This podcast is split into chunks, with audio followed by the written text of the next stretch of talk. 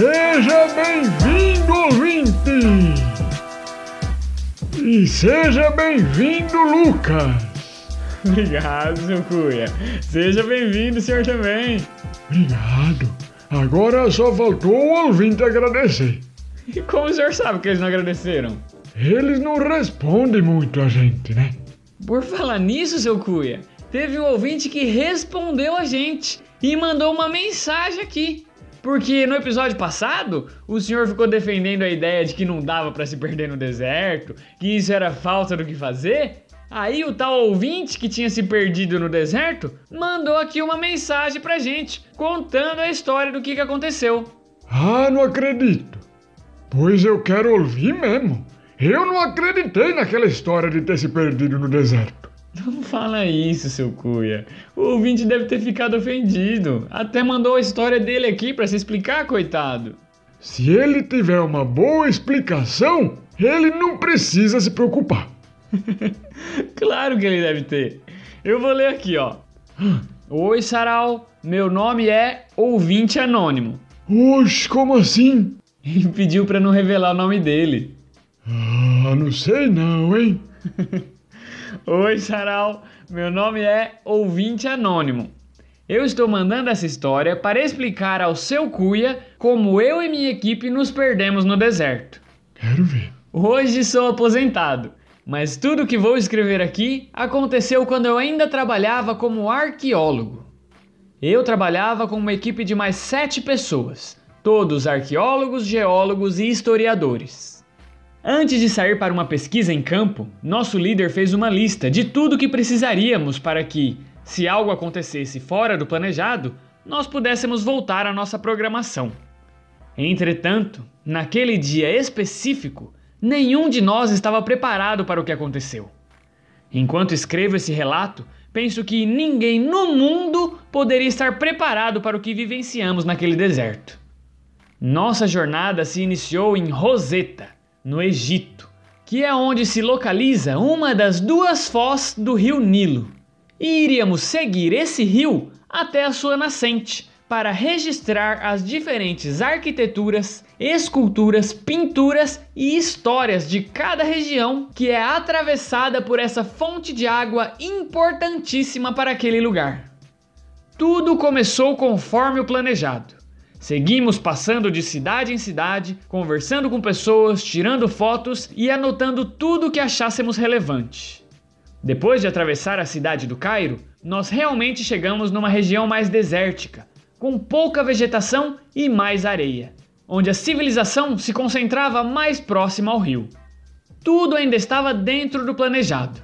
Continuamos adentrando no continente africano e seguimos acompanhando o Nilo Passamos duas semanas sem nenhum problema, até que, no 15 dia, deixamos a cidade de Aswan e continuamos rumando para o sul. E depois de dois dias caminhando, sem encontrar nenhuma cidade, nenhuma pessoa, nenhum camelo, nós começamos a perceber que o rio Nilo, que sempre fora relativamente estreito, estava diferente muito mais largo, cheio de ramificações que avançavam sobre a terra. E mesmo assim, nenhuma cidade por perto. Nada do que havíamos estudado tinha nos preparado para aquele momento. Aquele rio parecia completamente diferente do rio Nilo.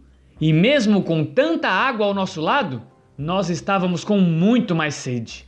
Pois acreditamos que, se nenhuma civilização havia se instalado ali por perto, isso deveria significar que aquela água era imprópria para o consumo, talvez envenenada. Não tivemos coragem de beber dela para nos certificar. A morte parecia certa. Isso era a prova de que estávamos em algum outro lugar e não mais no Nordeste africano, pois o Nilo era o rio principal daquele lugar e aquele lago era um lago assassino, perigoso Ficamos perdidos por mais quatro ou cinco dias caminhando sem uma gota de água, sem saber em que deserto estávamos e como sairíamos daquele lugar. E então, de uma hora para outra, o rio começou a voltar ao seu normal. Bebemos um pouco da sua água para nos certificar de que aquele não era mais o rio envenenado e tivemos certeza. A água voltara a ser potável e fonte de vida. Aquele era novamente o rio Nilo. Assim, chegamos à cidade de Wadi Halfa. Perguntamos aos moradores se aquele era o Nilo e disseram que sim, que dali ele seguia para a cidade de Aswan, que era exatamente a última cidade que havíamos passado antes de nos perdermos em um limbo desértico de águas assassinas. Contamos a eles que acabáramos de passar uma semana caminhando ao lado de um lago que não era o Nilo, e nos disseram que aquele realmente não era o rio Nilo, que aqueles eram os lagos Núbia e Nasser. Ou seja, se aquele não era o Nilo, eu não sei como nós fomos parar naquele lugar, pois estávamos o tempo todo acompanhando as margens do rio africano. Passamos sete dias caminhando em um deserto desconhecido com água, sem saber se um dia voltaríamos ao mundo real, se teríamos a segurança das águas do Nilo novamente. Todos ficamos muito felizes de sair dessa aventura com vida. Aprendi com isso que é possível sim se perder no deserto. Se a gente for teletransportado para outro deserto desconhecido com águas assassinas. Coitado desse rapaz! Imagina! De repente você está em um deserto que você não conhece com água envenenada. Desse jeito realmente dá para se perder no deserto. Mas seu cuia, eles não estavam perdidos. O caminho que eles fizeram foi o caminho certo, não tinha outro. E eles nem sabiam se a água era envenenada de verdade. Que isso, Lucas? Não fala assim do ouvinte. Mas eles só não conheciam o caminho. Ele mandou uma história super verdadeira. Isso de se teletransportar pelo deserto podia acontecer com qualquer um de nós. Inclusive, vou até dar o recado de hoje falando para você, ouvinte, que tá ouvindo a gente. Se quiser mandar a sua história aqui pra gente, igual que esse ouvinte anônimo mandou, pode mandar que a gente conta ela aqui, para vocês ver que não é só eu e o Lucas que tem história verdadeira.